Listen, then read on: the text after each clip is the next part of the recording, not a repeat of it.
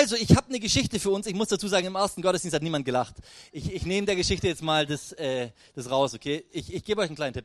Einfach, wenn ihr wollt, dass ich gut predige, dann versucht zu lachen, okay? Das wird mich ermutigen, das Beste rauszuholen aus dieser genialen Predigt, die ich vorbereitet habe, okay? Ähm, wenigstens ein Lächeln, okay? Also, okay, ähm, es ist ein Geschäftsmann unterwegs in einer regnerischen Nacht und ähm, und er ist auf dem Heimweg. Äh, draußen stürmt eben ziemlich und plötzlich merkt er, Mist, ich habe eine Reifenpanne. Er steigt aus, ähm, er, er sucht sein Werkzeug und er merkt, das Werkzeug ist nicht da. Das gibt's doch nicht. Schaut sein Handy an, kein Empfang, er ist so richtig, ja, durch. Und er schaut sich um, was gibt's hier so? Er ist mitten in der Pampa und merkt und sieht da vorne ist so ein Bauernhof. Okay, alles klar. Er steigt aus und macht sich auf den Weg zu diesem Bauernhof. Und während er so äh, zu diesem Bauernhof läuft, ähm, stellt er sich so ein paar Fragen. Ja? Er denkt sich so, okay, ich werde da jetzt klingeln und oh Mann, wird der überhaupt aufmachen? Und falls er dann aufmacht, wovon ich hoffentlich ausgehen so will, ähm, ist ja mitten in der Nacht, wird er, der wird wahrscheinlich ziemlich sauer sein auf mich so. Und wahrscheinlich wird er mich ein bisschen anschnauzen. Wahrscheinlich würde er sagen, hey, das ist eine Unverschämtheit, dass Sie hier mitten in der Nacht bei mir klingeln, zwei Uhr, ja, und ich würde eigentlich pennen und was haben Sie überhaupt für ein Problem? Und äh, dieser Geschäftsmann, er wird so langsam ärgerlich innerlich, ja, und er riecht sich schon richtig auf und er denkt sich so, warum ist dieser Bauer eigentlich so ein egoistischer und, und, und, und alter Miesepeter, ja? Was soll der Mist, ja? Und er kommt irgendwann an, ist schon richtig innerlich durch, ist natürlich auch durchnässt und er ist frustriert, er klopft an die Tür und über ihm ähm, macht jemand auf, so im ersten Stock und ruft so, wer ist da? Und er äh, schreit zurück, du weißt ganz genau, wer da ist. Ich bin's. Und du kannst dein Werkzeug übrigens behalten, wollte ich nur mal gesagt haben. Und wenn es das allerletzte Werkzeug in dieser Welt wäre, würde ich es nicht wollen. Punkt, das war's. Okay? Danke. Äh, jetzt ist der Moment. Danke. Ein Verhalten ist aber okay, das ist besser als im ersten. Also, das Thema heute heißt, Gott ist, Gott ist Geber. Gott ist ein Geber. Und ähm, ich will uns mal aus der Bibel mit hineinnehmen in eine, in eine Geschichte, die hört sich erstmal gar nicht so danach an, als ob Gott ein Geber ist, aber ich glaube, im nächsten Moment, wenn wir verstehen, dann merken wir, ja, Gott ist wirklich ein Geber. Ja? Und wir wollen uns die Geschichte anschauen von Ahasja. Sagt mal alle Ahasja. Ahasja. Ahasja ist der König Israels. Ähm, also der König des Volkes Gottes, des Volkes Jahwes.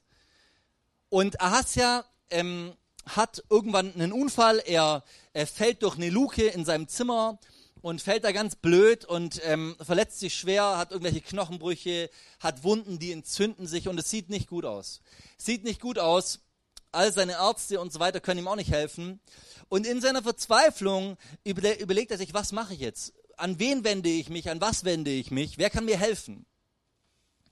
Ich betone nochmal, er ist der König Israels, dessen Gott Jahwe ist, okay? So. Wer kann mir helfen? Und Ahasja holt jetzt seine Diener und dann sagt er zu denen, schickt zu Baal Sebub, dem Gott von Ekron, und sagt ihm, stellt ihm die Frage, werde ich wieder gesund werden? Werde ich wieder gesund werden? Also Baal Zebub, da kommt auch das Neue Testamentliche, wie sagt man da, Baal Zebub her, ja. Ähm, und Baal Zebub, er ist der Gott von Ekron, von einer der Philisterstädte. Und ähm, wir wissen ja von, auch von David gegen Goliath und so, die Philister und Israel, das ist so, das sind so zwei nicht, die mögen sich nicht so gern, diese Völker. Also er schickt im Endeffekt zu dem Stadtgott seiner Feinde, um sich helfen zu lassen. Ja? Also er befragt die Gottheit seiner Feinde. Okay, die Diener ziehen los und während sie losziehen, schickt Gott Elia, Elia den großen Propheten und sagt, okay, geh zu diesen Dienern und sag ihnen Folgendes. Und Elia trifft die und fängt sie ab und sagt ihnen, gibt es denn keinen Gott in Israel, dass ihr hingeht, um Baal-Zebub, den Gott von Ekron, zu befragen? Hey, gibt es denn keinen Gott in Israel? Rhetorische Frage. Natürlich gibt es einen Gott in Israel. Yahweh, den einen Gott den Gott Israels, den allmächtigen Gott, den ich bin, der ich bin, der Unveränderliche. Ja, den gibt es natürlich. Gibt es denn keinen Gott? Hallo, Freundchen? Und dann sagt Elia weiter, und darum spricht der Herr. Ich mache mal Klammer auf, weil du nicht zu mir gekommen bist, darum. weil du nicht dich an mich, den deinen Gott, gewendet hast, sollst du von dem Bett, auf das du dich gelegt hast, nicht herunterkommen, sondern du wirst gewisslich sterben. So Ahasja, die Diener, okay, drehen um, kommen zu Ahasja und ähm, erzählen ihm davon und Ahasja weiß sofort, oh Mann, das ist Elia. Ah, dieser Elia, immer der Typ, der nervt mich brutal, ja. Immer dieser Karl, so, ja. Und er sagt, okay, pass auf, Jungs, nimmt schnappt sich 50 Soldaten und sagt, hey, Jungs, ihr geht jetzt hin und holt Elia. Der Elia sitzt gerade auf einem Berg rum und, ähm, und sie kommt mit, als mit 50 Leuten zu dem Berg und sie befehlen ihm wortwörtlich, Mann Gottes, komm, der König sagt, komm runter. Mann Gottes, der König sagt, komm runter. Also oftmals, Sie wissen, er ist ein Mann Gottes, also er ist ein Prophet Jahwes, das ist Ihnen irgendwo klar, ja.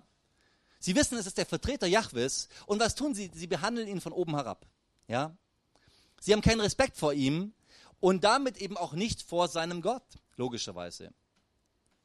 Und wisst ihr, das Verrückte ist ja, während Ahasja in Baal von Ekron, in diesen Stadtgott, sein Vertrauen setzt, behandelt er Jahwe geringschätzig. Und Elia sagt dann zu ähm, diesen 50 Soldaten oder zu diesem Hauptmann, wenn ich ein Mann Gottes bin, ja, also wenn ich zu diesem Jahwe gehöre, ja, dann soll Feuer vom Himmel fallen und das Feuer fällt vom Himmel und sie sterben. Okay, Ahasja bekommt es irgendwie mit und Ahasja schickt nochmal 50 Leute. Nochmal dasselbe Spiel. Holt den Typen darunter. So, sie kommen wieder und sie befehlen jetzt folgendes. Sie sagen, Mann Gottes, der König sagt, komm sofort herunter. Also sie setzen nochmal einen drauf an Überheblichkeit. Komm sofort herunter. Sie behandeln ihn noch unverschämter als vorher. Und Elia, gleiches Spiel, sagt, hey, wenn ich ein Mann Gottes bin, ja, dann, also wenn ich zu diesem Jahwe gehöre, wenn ich so ein Prophet von ihm bin, dann soll Feuer vom Himmel fallen und das Feuer fällt und auch sie sterben. Und ich dachte mir so, spätestens jetzt hätte Ahasja irgendwo checken können, hätte irgendwo verstehen können, wenn mir jemand helfen kann, dann dieser Jahwe. Wenn jemand die Power hat, die Kraft hat, in mein Leben hineinzusprechen, dann doch der.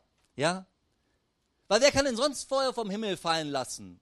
Das ist, in der damaligen Zeit war das ein Zeichen für die Allmacht Gottes. Und wisst ihr, das erinnert ja auch daran, dass Elia bei dem Vater von Ahasja, nämlich bei Ahab, in seiner Zeit den Fight hatte zwischen diesen Baal-Propheten ja, und Jahwe und dass Jahwe da so dieses große Zeichen Feuer vom Himmel, dieser Altar verbrennt, dass da doch irgendwo er sich als Gott gezeigt hat, ja.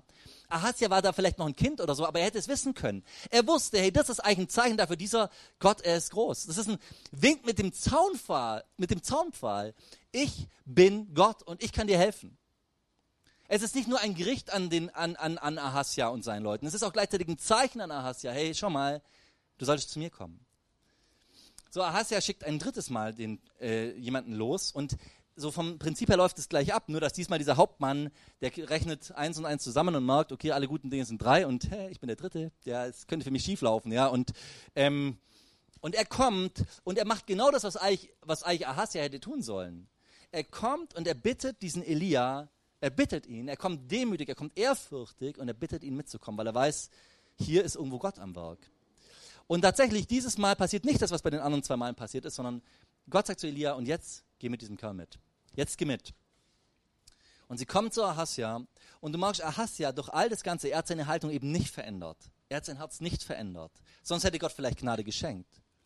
Aber er sagt ihm dann nochmal, weil du Boten hingesandt hast, um Baal Zebub, den Gott von Ekron, befragen zu lassen, als gäbe es keinen Gott in Israel dessen Wort man befragen könnte.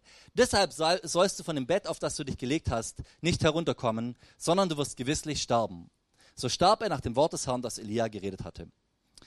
Okay, zugegebenermaßen, Gottes Geber, erstmal befremdlich, aber ich kann euch sagen, was ich einfach in dieser Geschichte rausnehme, ich glaube, Gott nervt es total, wenn seine Kinder nicht glauben, dass er ein Geber ist. Gott ist genervt, wenn die Menschen, die ihm anvertraut sind, die all diese Wunder im Laufe der Zeit gesehen haben, wenn die immer noch nicht verstehen, hey, der ist ein Geber. Das ist, was er ihm vorwirft. Er wirft ihm ja nicht alles Mögliche vor. Er wirft ihm vor, hey, du bist nicht zu mir gekommen. Das wäre meine Erwartung an dich gewesen. Du hättest zu mir kommen sollen. Und ich würde mal behaupten, wenn wir uns die Bibel anschauen, in allem, was Gott tut, in allem, was Gott tut, zeigt er, Ich bin ein Geber. Nehmen wir mal die Israeliten. Die Israeliten, sie werden aus der Sklaverei rausgeführt. Sie sind ein Volk, das im Grunde keinerlei Chancen hat, keinerlei Rechte hat. Ja, und, und Gott geht her und nimmt dieses Volk und sagt, und ich führe, führe euch jetzt in ein Land, in dem Milch und Honig fließt. Also Milch und Honig, Milch, ich bin, ich habe eine Laktoseintoleranz. Milch ist für mich nichts Cooles, okay? Wenn, wenn man mir sagt, ein Land, wo Milch fließt, dann sage ich, okay, da werde ich nicht mitgehen, ja, ähm, kein Bock drauf. Aber es ist irgendwo klar, was gemeint ist. Milch und Honig, das waren irgendwo Luxusgüter, ja, das war, das, das sollte, das sollte aussagen, hey, ein Land, in dem Fülle ist, ein Land, in dem Überfluss ist, dahin will ich euch bringen, ja. So Gott führt sie aus der Sklaverei hinein in ein Land der Fülle. Oder wenn wir ins Neue Testament schauen, Jesus, wie er kam, wie er die Leute angesprochen hat. Jesus kommt einmal zu Petrus. Petrus hatte, hatte nachts die Netze ausgeworfen, sie haben nichts gefangen, es war ein schlechter, schlechter Tag sozusagen für sie oder eine schlechte Nacht. Und Jesus kommt und sagt, hey komm, geh nochmal raus und wirf nochmal die Netze aus. Zu einer Zeit, als es nicht gerade ideal war, tageszeitmäßig, weil die Fische halt irgendwie keine Ahnung wo unterwegs waren. Okay, Petrus sagt, okay, eigentlich macht es nicht wirklich Sinn, aber weil du es sagst, will ich dir mal vertrauen und will dieses Mini-Wagnis eingehen. So, er fährt raus und dann lesen wir folgendes. Und als sie das getan hatten, also rausgefahren sind, fingen sie eine große Menge Fische. Ihr Netz begann zu reißen. Man könnte jetzt sich ja beschweren, Gott, was soll der Mist? Jetzt reißt auch noch mein Netz. Da könnte man sich auch ärgern drüber. Ah, vergesst es. Okay, egal. Da winkten sie den Gefährten, die im anderen Schiff waren, dass sie kommen und ihnen helfen sollten. Und sie kamen und füllten beide Schiffe, sodass sie zu sinken begannen. Was soll diese Geschichte aussagen? Diese Geschichte soll aussagen, hey, Jesus, er, er, er sagt nicht nur das vorher in einer Zeit, wo es eigentlich keinen Sinn macht, normalerweise hätten sie gar keinen Fisch gefangen, sondern sie, sie fangen so viel Fisch, dass das, dass das Schiff dabei fast sinkt. Ja? Also Gott sagt damit, hey, ich gebe im Überfluss. Ich bin ein Geber. Wenn du mir zuhörst, wenn du das machst, was ich sage, dann, ist, dann werde ich dir mehr schenken, als du dir vorstellen kannst. Dich überhäufen mit Schätzen oder ja, mit Segen. Also Gott hat den Wunsch, und das sind nur zwei kleine Geschichten von ganz, ganz vielen. Gott hat den Wunsch, als Geber erkannt zu werden, als Geber wahrgenommen zu werden. Und auch diese ganzen Attribute, die im Laufe der Zeit ihm gegeben werden, die er sich selber gibt, dass er gütig ist. Gütig hat was mit gut zu tun. Dass er barmherzig ist, dass er treu ist. Hey, das sind alles so Aussagen, wo Gott damit sagen will, hey Leute, wo Gott eigentlich wirbt damit mit diesen Aussagen. Vertraut mir. Und trotzdem stelle ich fest, wir sind oft so wie dieser Ahasja so, vom, von dem, wie wir reagieren. Wenn Herausforderungen kommen, da sind die ganz schnell dabei, sonst wo so Hilfe zu suchen. Nicht zuerst bei unserem Gott, sondern zuerst sonst wo. Wenn was nicht läuft, dann vertrauen wir eher unserem Bankkonto oder irgendeinem menschlichen Rat oder nehmen es vielleicht auch selber in die Hand, als dass wir zu Gott kommen und sagen, hey, du bist der Geber. Und deshalb glaube ich, dass du es besser machen wirst. Das ist alles, alle, alles, was ich fragen könnte. Ich war vor einigen Jahren für zwei Monate, knapp zwei Monate in Kamerun und ähm, da ist mir eine Sache aufgefallen, die ist für uns sehr fremd, aber im Grunde kennen wir sie doch. Nämlich, ähm, da war eine Frau, eine junge Frau und an einem ähm, an, am Wochenende ist sie dann heimgefahren in ihr Dorf, ja, hat in der Stadt gewohnt, ist ins Dorf zurückgefahren, dort, wo sie herkommt und so. Und dann hatte ich mit irgendjemandem drüber geredet gehabt, was sie jetzt im Dorf macht und so weiter. Und der sagt zu mir so, ja, die geht zum Marabu. Marabu. Hört sich an wie ein Papagei, ja, wie ein Vogel. Marabu. Nee, nee, Marabu ist der Dorfzauberer, ja. So, und diese Frau, sie war gläubig, sie ist Christ wie du und ich, sie ging in die Gemeinde und so weiter, aber sie war krank und, und dann hat er mir erklärt, ja, das ist oft so. So, wenn in die letzte Instanz ist dann doch wieder der Marabu. Wenn alle Stricke reißen, dann geht man halt am Schluss doch dahin, doch zum Marabu, wenn man denkt, vielleicht kriege ich da meine Heilung oder was auch immer. Und schau mal, das Grundproblem, das ich immer wieder feststelle bei mir und bei uns allen, ist, wir vertrauen nicht, dass Gott der Geber ist. Dass bei ihm, dass er der ist, dem wir vertrauen sollten, dass er der Geber ist. Und deshalb suchen wir, wie gesagt, sonst wo unser Glück. Oder? Und deshalb empfinden wir auch oft Gottes Wege einengend. Schon mal, als ich gläubig geworden bin, ich wollte unbedingt Gottes Weg gehen. Ich habe so die Psalmen gelesen, nimm mal Psalm 119, wo, wo David davon schwärmt, was es für eine Ehre ist, Gottes Weg zu gehen, was es für eine Ehre ist, irgendwo sich an seinen, an seinen äh, Vorgaben zu orientieren, was es für eine Ehre ist, ja. Weil er irgendwo verstanden hat, hey, dieser Gott ist durch und durch gut und alles, was er sagt, ist gut für mein Leben. Wir vertrauen Gott oft nicht, weil wir nicht sicher sind, ob er wirklich das Beste für uns will. Wisst ihr, das ist oft so ein, innerlich so ein, Gott ist gut, aber. Gott ist schon gut, aber. So, ja, so ganz sicher bin ich mir jetzt auch nicht. Ja? Und ich glaube, manches Mal sind wir wie dieser Geschäftsmann. Wir, wir, wir gehen schon von vornherein dafür, davon aus, dass Gott eh nichts tun wird. Oder dass es eh, wenn ich jetzt zu Gott komme, dass es nicht gut laufen wird. Und wir fangen erst gar nicht an, glaubensvoll und mit Erwartung für die Sachen zu beten, die Sachen Gott hinzulegen. Wir versuchen es das gar nicht. Mal ein kleiner Exkurs. Die erste Lüge des Teufels, wenn du so willst. Die erste Lüge ist eigentlich genau das, nämlich dass Gott kein Geber ist. Als, er, als, als die Schlange zu Eva kommt, da heißt es, da sagt sie so, hey, hat Gott, hat Gott nicht gesagt, von keinem Baum des Gartens dürft ihr essen? So hat Gott nicht gesagt, von keinem Baum dürft ihr essen. Das ist ja vollkommener Quatsch. Der hat überhaupt nicht gesagt von keinem Baum. Der hat gesagt von dem einen nicht. Ja. Und das war kein goldener Baum, der geleuchtet hat und wow, die Früchte waren komplett anders als alle anderen und so. Das war einfach ein Baum, wodurch Gott sagt, hey, ich bin Herr. Ich bin der Chief. Und weil ich bin, wünsche ich mir einfach von euch, dass ihr an diese eine Sache euch haltet. Das ist etwas, was mir vorbehalten ist. Aber der Teufel kommt und er sagt, von keinem Baum. Und damit will er so unterschwellig sagen, hey, ist Gott nicht der, der dir eigentlich was vorenthalten will? Ist Gott nicht der, der dich eigentlich ausbremsen will, der deinem Leben eigentlich was Schlechtes will? Und Eva sagt logischerweise, doch, doch, hey, nö, der hat, der hat schon gesagt, ähm, wir dürfen von allen Bäumen essen. Nur von dem Baum der Erkenntnis des, Gutes, des Guten und Bösen, davon sollen wir nicht essen. Von dem einen nicht. Weil er hat gesagt, an dem Tag werdet ihr sterben. So der Teufel, kein Problem, der switcht seine, seine, seine Strategie um und er sagt, hey, schon mal, was heißt da, ihr werdet sterben? Glaubst du es wirklich? Hey, ihr werdet doch nicht sterben. Nein, an dem Tag, wo ihr davon esst, werdet ihr sein wie Gott. Deshalb will Gott es nicht. Ja, weil er weiß, da ist was Gutes drin und das will er euch vorenthalten. Schon mal die Grundlüge des Teufels ist, Gott meint es nicht gut mit dir und mit mir. Die Grundlüge des Teufels ist, Gott will nicht unser Bestes. Gott will uns was vorenthalten. Wir springen mal rein in einen wichtigen Text im Neuen Testament oder in einen sehr herausfordernden Gedanken, Hebräer 11, Vers 6. Da heißt es folgendermaßen, ohne Glauben ist es unmöglich, Gott zu gefallen. Wer zu Gott kommen will, muss glauben, dass es ihn gibt und dass er die belohnt, die ihn aufrichtig suchen. Besser könnte man übersetzen, dass es ihn gibt und dass er zum Belohner wird für die, die ihn aufrichtig suchen. Weil eigentlich steht ein Substantiv. Okay, also das kann man schon so übersetzen, das macht absolut Sinn, dass er die belohnt, aber das ist eigentlich, der Gedanke des Substantivs finde ich gut. Er ist ein Belohner, er ist jemand, der ein, der ein Geber ist. Und er wird zum Geber, wenn wir ihn suchen. Er wird zum Belohner, wenn wir ihn suchen. Und Glauben, wenn ich das mal runterbreche, Glauben heißt hier nämlich auch Vertrauen, dass Gott mich beschenken will. Glauben hat etwas damit zu tun, dass wir vertrauen darauf, dass Gott mich beschenken will.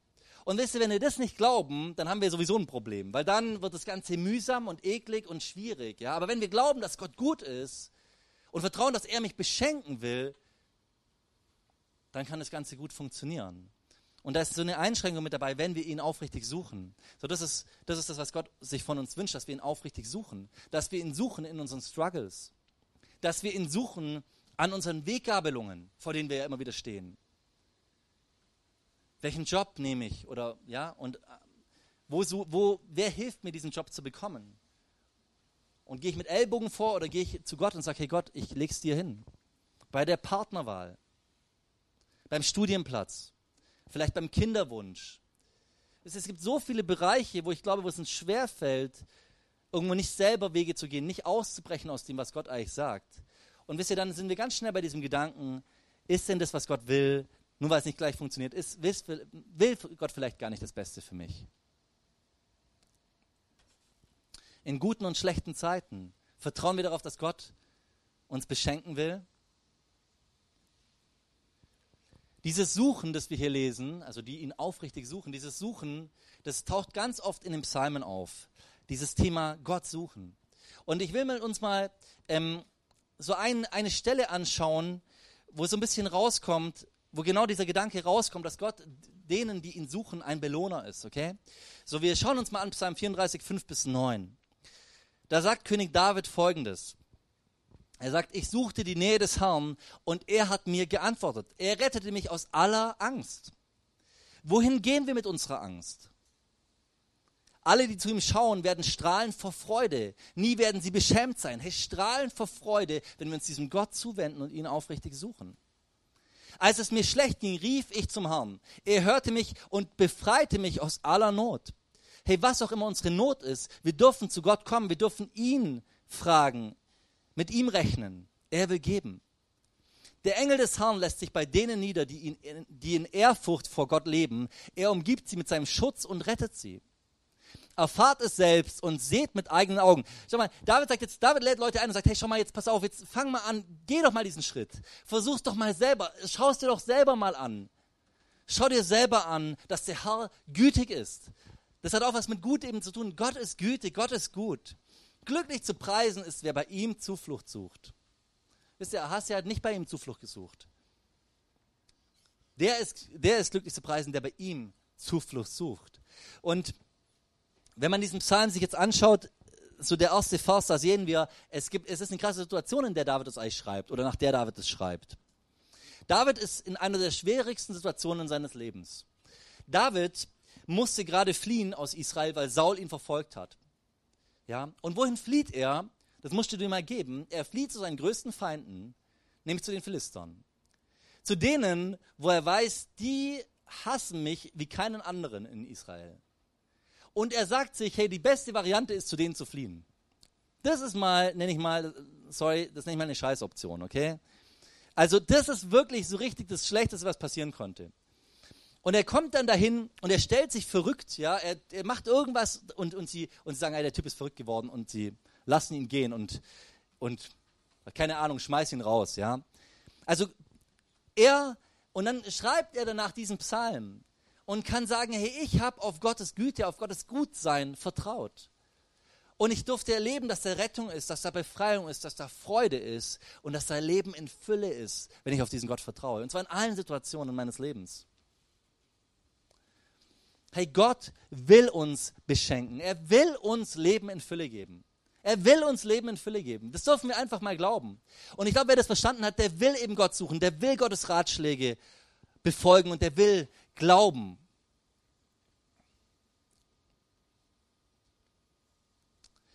Ich habe eine Geschichte gehört, die hat mich, die fand ich sehr passend, sehr passend zu dem, zu dem ganzen Thema. Ähm, die Geschichte handelt von einem Mann, der heißt Mr. Yates.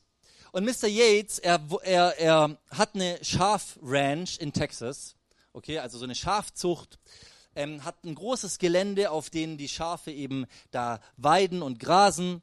Und ähm, zur Zeit der großen Depression, also der Weltwirtschaftskrise 1900, circa 1920, 25, sowas in die Richtung, ähm, kommt er auch ziemlich in die Bredouille weil sein Feld wirft nicht genug Geld ab. Okay, die ganze, das ganze Ding mit den Schafen und so weiter, der Markt bricht zusammen, es funktioniert nicht wirklich, er kann die Rechnung nicht bezahlen und er verliert fast seine Ranch, er nimmt Schulden auf und so. Seine Familie lebt auf einem absoluten Minimum an, mit, mit Thema Essen, äh, absolutes Minimum, Thema Klamotten, absolutes Minimum. Und er wird nur noch eigentlich durch die Subventionen des Staates getragen. Und ähm, ja, jetzt muss man sich vorstellen, ja, so lebt er und Tag für Tag führt er seine Schafe über diese Weide äh, und fragt sich, äh, wie werde ich durchkommen? Wie soll das werden? Soll ich vielleicht doch verkaufen? Was, was mache ich damit? Ja. Eines Tages kommt eine Ölcompany und sie sagt, hey, dürfen wir bei dir nach Öl bohren? Er sagt, okay, ja, macht. Und in 350 Meter Tiefe stoßen sie auf ein riesiges Ölfeld. Und noch 30 Jahre später werden von diesem Ölfeld täglich über 15.000 Tonnen Öl gefördert. Ja? Also kannst du dir vorstellen, dieser Mr. Yates, er wurde ein reicher Mann. Ja? Er wurde ein richtig, richtig reicher Mann, ein Multimillionär. Millionär. Aber vom Prinzip ist es doch so, wenn wir uns das mal überlegen, an dem Tag, an dem er das Feld gekauft hat, hat ihm schon alles gehört. Oder? Schau mal, an dem Tag, an dem er das Feld gekauft hat, hat ihm schon alles gehört. Er war eigentlich schon ein Multimillionär aber er lebte in Armut. Er war ein Multimillionär, aber er lebte in Armut. Warum? Weil er irgendwie nicht wusste, was er hatte. Er wusste nicht, was er hatte. Er wusste nicht, auf was für einem Schatz er eigentlich, eigentlich gerade steht. Und so ähnlich ist es mit uns Christen manchmal auch. Wir sind Kinder Gottes, wir sind mit hineingenommen, wir können jederzeit zu diesem Vater kommen. Wir haben in Gott Leben in Fülle und dürfen jederzeit auf dieses Leben in Fülle zurückgreifen. Gott lädt uns ein, aber wir checken es oft nicht. Wir leben oft, zumindest geistlich, irgendwo wie Bettler. Ja? Gott lädt uns ein, ganz neu uns ihm zuzuwenden. Schau mal, studier die Bibel, schau, wie, wie beschreibt sich Gott. Und du wirst merken, er ist jemand, der im Überfluss gibt. Und ich will dich heute fragen, ist Gott für dich ein Geber oder ist er ein Dieb? Ist Gott ein Geber oder ist er ein Dieb? Weil arg viele andere Optionen gibt es de facto nicht. Entweder er ist der, der alles gibt, oder ist der, der uns was vorenthält.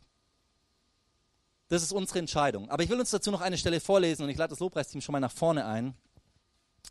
In Johannes 10, Vers 10, da heißt es, der Dieb kommt nur, um die Schafe zu stehlen und zu schlachten und um Verderben zu bringen. Und Jesus bezieht es jetzt auf sich und sagt, ich aber, ich aber, ich bin gekommen, um ihnen Leben zu bringen, Leben in ganzer Fülle. Jesus bezieht sich damit auf dieses Bild des Hirten, Gott als der Hirte. Und er sagt, hey, da gibt es Menschen, die sind Diebe. Ja, es gibt Diebe. Es gibt Menschen, die irgendwo, oder was heißt Menschen? Es gibt Menschen, Mächte, keine Ahnung, die uns berauben wollen. Aber Jesus ist gekommen, um uns Leben zu bringen, und zwar Leben in ganzer Fülle. Leute, das ist das, was wir verstehen dürfen und verstehen müssen. Und wisst ihr, ich, ich glaube, wenn wir das begreifen, dann wird in unserem Leben, ich glaube, ich sage jetzt ja nicht, dass wir es nicht begriffen haben, okay, aber ich glaube, das dürfen wir immer wieder anvisieren und immer wieder neu auch begreifen, ja, dass da die Fülle ist. Und wenn wir es begreifen, dann kommt Freude in unser Leben hinein. Wir fragen uns manchmal, wenn Nehemiah sagt, die Freude am Herrn ist meine Stärke. Die Freude am Herrn, ja, hört sich jetzt einfach an, aber ist gar nicht einfach. Hey, wenn du verstanden hast, dass Gott der Geber ist, dann ist da Freude am Herrn, dann darf da Freude am Herrn kommen. Dann darf da Zuversicht draus erwachsen, dann darf da, dann darf da Begeisterung kommen, dann darf da Glauben, Glaube kommen, Glaubensschritte kommen. Ich lade uns ein, dass wir gemeinsam aufstehen. Ähm, und ich glaube, ich habe meinen Punkt klar gemacht, ja. Glauben wir, dass Gott ein Geber ist? Glaubst du, dass Gott ein Geber ist oder dass Gott ein Dieb ist?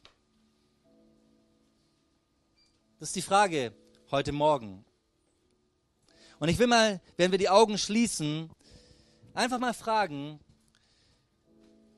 wer ist hier, der sagen muss, hey, ich kenne Gott nicht als so einen Geber. Also ich weiß es irgendwo schon, aber ich, ich, in meinem Herzen weiß ich es halt doch nicht. Ich kenne ihn eigentlich nicht als Geber. Und heute will ich ganz neu ihn einladen und ihn kennenlernen als Geber und will ganz neu Gott sagen, hey, ich will mich auf, da, auf das ausrichten und ich will das sehen und ich will mich danach daran orientieren. Wenn du hier bist und sagst, hey, ich kenne Gott nicht so, mein Gottesbild ist eigentlich ein anderes, aber ich will heute mich ausstrecken nach ihm, dann darfst du dich mal richtig melden. Meld dich mal so, dass ich sehe. Yes. Und ich würde gerne jetzt für dich beten. Jesus, ich danke dir, dass du ein Geber bist. Herr, dass du Gnade um Gnade hast, dass die Fülle in dir liegt. Und so kommen wir heute vor dich als Menschen, die bekennen müssen, dass wir es immer wieder nicht verstehen, nicht sehen. Immer wieder neu auch ja, mit anderen Dingen liebäugeln, darin irgendwo Fülle zu suchen. Und wir wollen dir das hinlegen. Vergib uns, wo wir da nicht nach dir gefragt haben. Wo wir dich eigentlich klein gemacht haben in unserem Leben und als Dieb gebrandmarkt haben in unserem Leben. Und ich bete einfach, dass du uns heute ganz neu offenbarst, ganz neu erkennen lässt. Und nicht nur heute, sondern dass es etwas ist, was unser, unseren Blick auf dich vollkommen verändert, dass du ein Geber bist, Herr. Und dass wir aus dem heraus leben. Segne jeden Einzelnen, der die Hand gehoben hat. Helf uns dort, wo wir da diese Schwierigkeiten haben mit diesem Gottesbild. Wir wollen zu dir kommen mit Erwartung, mit Freude, mit Dankbarkeit, weil wir wissen, es gibt nichts Besseres, als zu dir zu kommen. Das ist deine Sehnsucht. Halleluja. Und so stehen wir hier vor dir als deine Kinder. Und wir wollen beten um mehr Vertrauen, um neuen Glauben, um neuen Mut. Und wir wollen auf dich schauen und uns begeistern lassen, dass du so anders bist, Herr.